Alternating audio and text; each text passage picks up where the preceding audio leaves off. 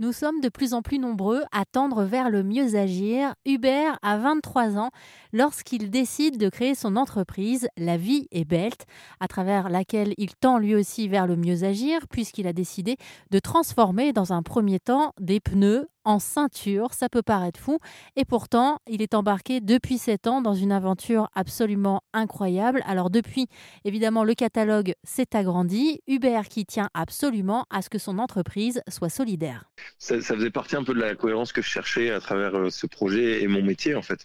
C'était à la fois d'avoir euh, une vraie euh, action autour bah, de l'écologie et de l'économie circulaire, réemployer les matières existantes plutôt que de les incinérer par exemple.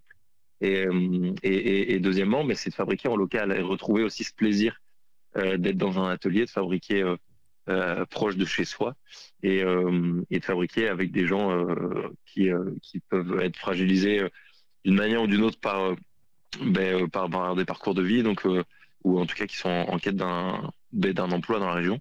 Et donc ça a été pendant six années une collaboration avec un atelier solidaire qui emploie des personnes en situation de handicap.